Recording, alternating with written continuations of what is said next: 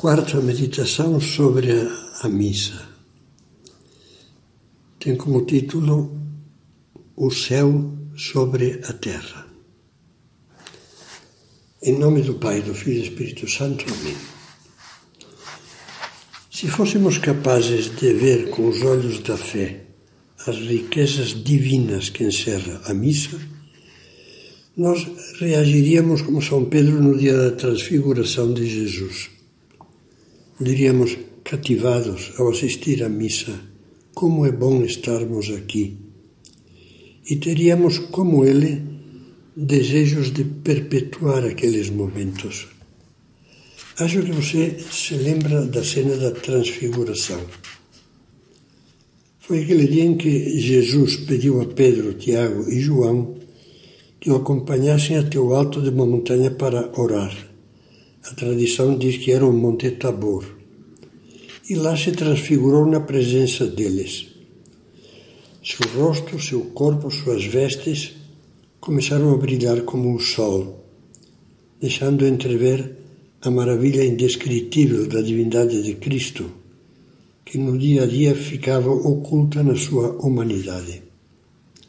Essa luz que extasiou os três apóstolos e lhes fez vislumbrar a beleza divina de Jesus, com a qual nenhuma beleza humana se pode comparar, é chamada às vezes de luz tabórica, a luz do Tabor. Pois bem, a missa, como já vimos, é uma pessoa. É Jesus, Deus e homem verdadeiro. Se por um milagre, um raio de luz tabórica nos fizesse enxergar na missa a divindade de Cristo, realmente presente no altar após a consagração e presente depois nos sacrários, ficaríamos extasiados, deslumbrados, arrebatados por uma alegria indescritível. E além de Cristo irradiando os fulgores da divindade, veríamos também o que diz São João Paulo II na encíclica sobre a Eucaristia. A Eucaristia é verdadeiramente um pedaço de céu que se abre sobre a terra. É um raio da glória da Jerusalém celeste, isto é, do céu, que atravessa as nuvens da nossa história e vem iluminar o nosso caminho. Você entende? O Papa João Paulo II, nesse texto que acabo de citar, refere-se a Jerusalém celeste, à imagem do céu, do céu, perdão, que São João contempla no Apocalipse. Vi descer do céu, de junto de Deus, a cidade santa, diz, a nova Jerusalém. Ao mesmo tempo, ouvi do trono de Deus uma grande voz que dizia: Eis aqui o tabernáculo de Deus com os homens. Habitará com eles e serão o seu povo, e Deus mesmo estará com eles. Nessa cidade celestial não haverá nada de execrável, mas nela estará o trono de Deus e do Cordeiro, Cordeiro, símbolo de Cristo. Os seus servos lhe prestarão culto, virão a sua face e seu nome estará nas suas frontes. Esse pedaço do céu que se abre sobre a terra é uma realidade visível com a fé em cada missa. Pois em cada missa Deus está presente e com Ele todos os anjos e santos que, contemplando e cultuando, formam a Jerusalém celeste. Veja também o que já dizia o Catecismo da Igreja Católica antes dessa encíclica sobre a Eucaristia, de acordo com a fé de sempre a missa diz: à oferenda de Cristo unem-se não somente os membros que estão ainda na terra, mas também os que já estão na glória do céu. É em comunhão com a Santíssima Virgem Maria, assim como com todos os santos e santas, que a Igreja oferece o sacrifício eucarístico. Penso que vale a pena lembrar-lhe que na mesma encíclica sobre a Eucaristia, são João Paulo II faz uma referência tocante à presença de Nossa Senhora na missa. Na missa diz que é memorial do Calvário, está presente tudo o que Cristo realizou em sua paixão e morte. Por isso, não pode faltar o que Cristo fez por sua mãe em nosso favor.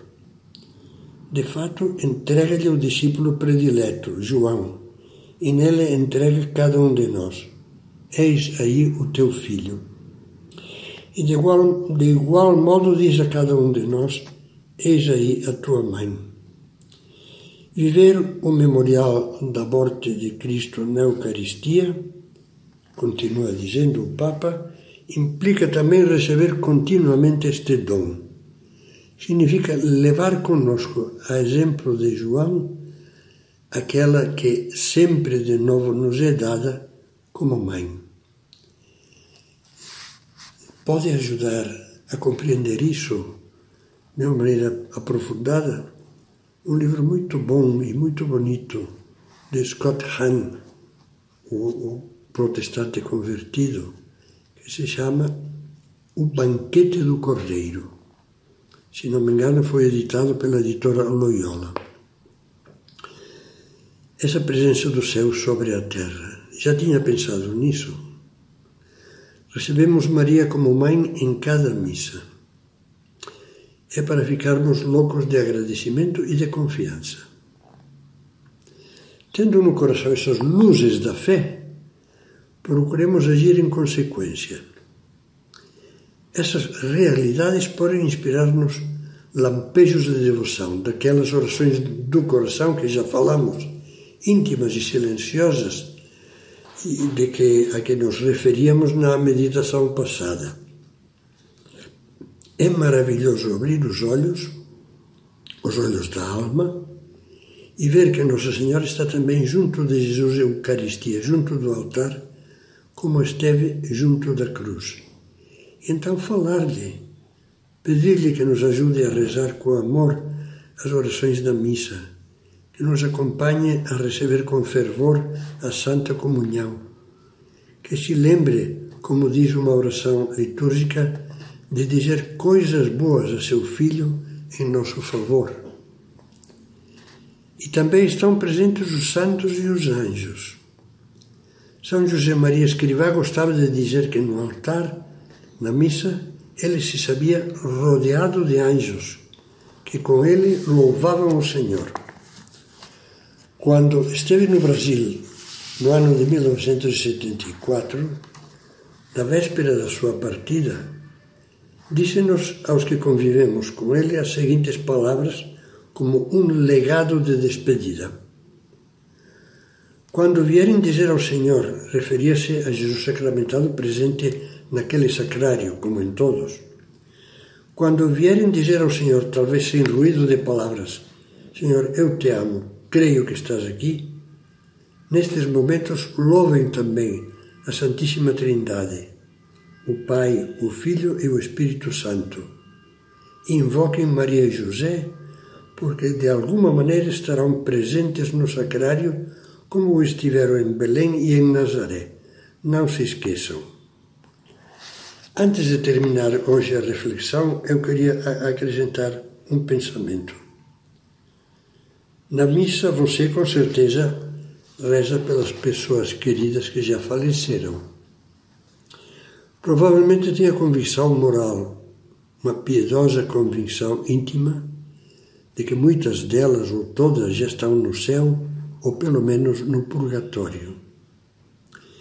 Se é isso o que acha, não percebe que elas também têm que estar presentes nesse céu sobre a terra que é a Eucaristia?